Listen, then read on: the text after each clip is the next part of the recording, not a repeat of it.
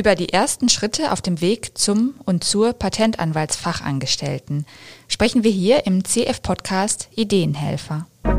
CF-Podcast Ideenhelfer. Erfindungen schützen und Parfer werden. Unser Einblick in einen spannenden Ausbildungsberuf. Willkommen zum CF-Podcast Ideenhelfer. Mein Name ist Elena Winter und ich unterhalte mich in diesem Podcast mit denjenigen, die bei Coas und Florak ihre Ausbildung zur bzw. zum Patentanwaltsfachangestellten absolvieren. Und da dieser Begriff ja ein bisschen sperrig ist, sagen wir ganz einfach PAFA dazu. Jessica Epp und Sver Huckels sind die beiden, die voraussichtlich in wenigen Jahren sich PAFA nennen dürfen und die mir heute hier im Studio gegenüber sitzen. Herzlich willkommen an Sie beide. Hallo. Hallo ja, Patentanwaltsfachangestellte, da denken sich vielleicht manche so im ersten Moment, puh, das klingt ja ganz schön trocken oder nach, zumindest nach sehr viel Bürokram. Bevor wir gleich mal überprüfen, ob das wirklich so ist, erzählen Sie doch unseren Hörerinnen und Hörern bitte mal, was Sie überhaupt so dazu gebracht hat, sich für die PAFA-Ausbildung zu entscheiden. Wie kamen Sie auf die Idee?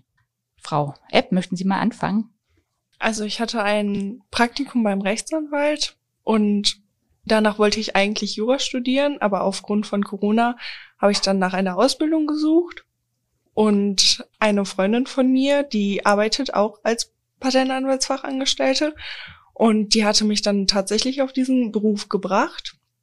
Und jetzt, wo ich so zurückdenke, bei dem Praktikum beim Rechtsanwalt, da war tatsächlich ein Mandant und der wollte dann auch beraten werden über Marken und wie er seinen Namen schützen kann, aber da konnte der Rechtsanwalt dann nicht helfen und hat dann auch auf einen Patentanwalt verwiesen, aber damals habe ich gar nicht so darüber nachgedacht. Mhm. Aber da kam das Thema auch schon auf und das dann, heißt, da haben Sie so mit Schutzrechten auch schon so ein bisschen Berührung bekommen. Ja, aber nur ganz leicht. Ja. Mhm. Genau, und dann habe ich mich hier bei Kohaus und Florak beworben, nachdem meine Freundin mich darauf gebracht hat. Mhm. Okay, das war dann so die, die Freundin, der Impulsgeber. Und wie war das bei Ihnen? Herr ähm, ja, ich bin auch über Bekannte darüber aufmerksam geworden. Ähm, es ist ja wirklich kein unbedingt super bekannter Ausbildungsberuf. Habe vorher auch viele andere Sachen gemacht. Ich bin ja auch für den für eine Ausbildung, sage ich mal, nicht unbedingt das äh, typischste Alter, sondern ja auch schon etwas äh, im gehobenen Alter, in Anführungszeichen. Wie alt sind Sie? 36 jetzt. 36. Ja. Und Frau Eib, Sie sind? 20, 20. geworden dieses Jahr. Ah, ja. okay. Mhm. Genau, deswegen habe ich mich erst sehr spät dazu entschieden, jetzt eine Ausbildung nochmal zu starten. Und wie gesagt, ich kannte es vorher auch nicht, bin dann über eine Bekannte darauf aufmerksam geworden, die selbst die Ausbildung zur Patentanwältin gemacht hat um, und hatte halt gemeint, dass das sehr gut mit, ja, mit so meinen Stärken etwas übereinschneiden würde, mit der Genauigkeit und dergleichen. Mhm. Habe mich damit etwas auseinandergesetzt und dann habe ich gedacht, ach, wenn nicht jetzt, wann dann nochmal? Und äh, ja, habe mich dann halt entsprechend beworben. Und Sie hatten ja auch schon mal in einer Bibliothek einer Großkanzlei gearbeitet. Das heißt, Sie hatten auch schon mal Berührungspunkte mit einer Kanzlei gehabt. Das auf jeden Fall. Sehr anders allerdings, mhm. aber ja. Ja. Wie war denn dann so der Bewerbungsprozess bei Coors und Florak? Wie haben Sie das so erlebt? Ja, eigentlich nicht außergewöhnlich im Vergleich zu anderen Bewerbungen an sich. Das Einzige, was für mich jetzt in dem Falle außergewöhnlich war, war, dass ja auch durch äh, die Corona-Zeit dann halt etwas anders war, dass es halt viel online stattgefunden hat und dann erst in die Kanzlei eingeladen wurde. Das war so das erste Mal dann, dann wirklich dann hier. Das war auf jeden Fall etwas anders. Ansonsten, wie gesagt, bin ich mir der Jüngste. Ich habe ein paar Bewerbungen schon mitgemacht. Es war also da ein bekanntes Vorgehen. Mhm, okay. Und für Sie, Frau Epp, war das so das erste Vorstellungsgespräch, das Sie hatten? Also nicht das erste Vorstellungsgespräch, aber eine Reihe von ersten Vorstellungsgesprächen ja. kurz nach dem Abi. Ich habe mich auch relativ spät beworben und es ging dann halt alles ziemlich Schlag auf Schlag, weil ich halt auch noch nicht so lange von dem Ausbildungsberuf der Patentansatzfachangestellten wusste und dann hatte ich halt auch ein Video-Vorstellungsgespräch, wurde hierhin eingeladen und dann war ich auch beim Probearbeiten. Mhm. Und Sie hatten, glaube ich, in der Schule Mathe LK, habe ich gesehen. Das heißt, war das zum Beispiel etwas, womit Sie so ein bisschen punkten konnten in dem Bewerbungsprozess? Ich denke, es war jetzt nicht schlecht, aber es war jetzt auch kein ausschlaggebender Punkt. Also ja ich glaube, gerade hier ist Englisch mehr von Vorteil als Mathematik, weil mhm. man halt viel mit ausländischen Kollegen korrespondiert und mhm. ist halt dann die englische Sprache sehr wichtig. Ja. Und dann war das ein Tag Assessment Center oder wie lange ging Nein, das? Nein, der Assessment-Test ging also nur so 20 Test. Minuten. Ach so, okay. Und welche Personen waren da so anwesend bei dem Gespräch? Die Personalerin oder wer war da Genau, also äh, die Personalerin Frau Funk und Frau Heide, die haben sich an dem Tag auch kurz in Live vorgestellt und bei dem Test hatte ich dann einen eigenen Raum und danach haben die mich wieder abgeholt und haben mir die Kanzlei gezeigt und dann bin ich ans Probearbeiten gegangen. Mhm. Okay, also wurden schon so ein bisschen darauf vorbereitet, wie der Alltag sein kann. Wie haben Sie denn dann so die ersten Wochen und Monate in der Kanzlei erlebt? Wie war so das Ankommen für Sie, Herr Huckels? Die ersten Wochen, ähm, ja, ich sag mal, ein bisschen auf der Stelle treten. Man begleitet am Anfang hier den, unseren internen Service, was vielleicht bei anderen Kanzleien als so ein bisschen die, die Post dann bekannt ist.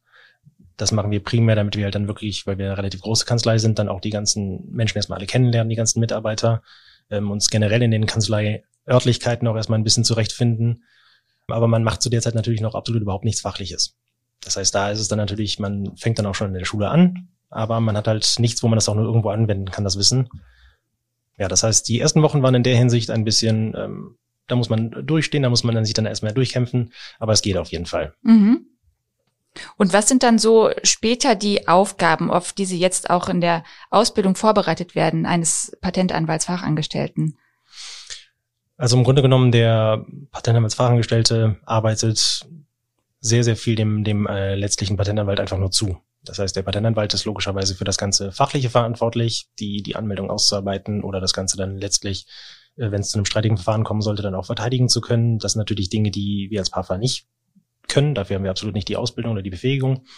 Aber wir nehmen dem Anwalt im Grunde genommen alle Arbeiten ab, die ihn bei der eigentlichen Aufgabe dann bei dem Sachlichen dann aufhalten würden. Ob es jetzt dann die Berichte sind, die Rechnung zu schreiben, mit dem Mandanten dann vielleicht nochmal kurz zu korrespondieren, danach zu fragen. Das sind dann Sachen, die die PAFAs übernehmen dafür. Mhm. Die Fristen wahrscheinlich auch, oder? Die, dass man Natürlich, da so ein ja, bisschen Auge auch, drauf ja. hat. Mhm. Ja. Jetzt sind Sie beide ja inzwischen seit so einem guten Dreivierteljahr bei Koos und Florak. Parallel zu Ihrer Ausbildung gibt es ja auch noch Tage unter der Woche, an denen Sie an der Berufsschule sind. Wie finden Sie diesen Wechsel zwischen Kanzleialltag und diesen schulischen Phasen? Das funktioniert ganz gut, da die Berufsschule immer montags ist. Also man startet direkt in die Woche mit der Berufsschule und man wird nicht so zwischendrin mit einem Berufsschultag unterbrochen. Und dann hat man halt den Tag Berufsschule und startet dann quasi Dienstag mit seiner Arbeitswoche. Und dann gibt's Donnerstag halt noch das Teleteaching, was in der Kanzlei stattfindet. Das ist quasi unser Begriff für Online-Unterricht, wo man dann halt eine gewisse Anzahl an Stunden Online-Unterricht mit der Schule hat und dann halt weiterarbeitet, so dass man da halt auch den Donnerstag noch nutzen kann. Also ich habe Donnerstags Teleteaching. Ja. Mhm. Und was sind das so für Inhalte, die da jetzt in dieser Phase vermittelt werden? Also wir haben halt den fachlichen Unterricht, wo halt man die grundlegenden Dinge über die Schutzrechte kennenlernt. Also es gibt ja Patente, Marken, Designs und Gebrauchsmuster. Da lernt man halt so die grundlegenden Dinge, die dann halt vertieft werden. Im ersten Jahr hatten wir äh, Frau Färber und danach kam der Wechsel im zweiten Halbjahr zum Herrn Albrecht. Das ist selber ein Patentanwalt, der halt dann in der Schule den fachlichen Teil unterrichtet. Dann halt allgemeine Büroprozesse werden äh, gelehrt, Rechtskunde, also man kriegt so grundlegende Dinge über alles Mögliche, so Leistungen, Kauf, Schutz, Rechte, ja. Mhm. So die ersten Grundlagen. Genau. Mhm. Und dann steht ja bald auch schon für Sie die Zwischenprüfung an. Die ist auch an der Berufsschule oder wo findet die statt? Die findet dann an der Berufsschule statt, ja. Mhm. Und was erwartet Sie da so? Welche Dinge werden abgefragt? Ähm, also die also, Prüfung ist zweigeteilt. Man hat zwei Teile, je eine Stunde. Im ersten Teil werden die Büroprozesse abgefragt. Wie geht man mit Mandanten um? Wie führt man gute Telefongespräche, wie ist man höflich, so die allgemeine Bürokommunikation. Und im zweiten Teil werden dann quasi alle Sachen aus der Rechtskunde abgefragt, Fristen, Verjährung, Kaufverträge, Verträge im Allgemeinen, Formerfordernisse von der Verträgen. Das wird dann im zweiten Teil abgefragt. Jeder Teil geht so circa eine Stunde. Schriftlich oder mündlich? Ja, genau, beides ist nur schriftlich. Mhm, okay. Mhm. Mann, oh Mann, gut, das klingt nach viel Stoff. Ich drücke Ihnen jetzt schon mal alle Daumen und ich freue mich auf unseren nächsten Podcast. Da können Sie mir hoffentlich mehr zu dieser Prüfung erzählen, wie die war.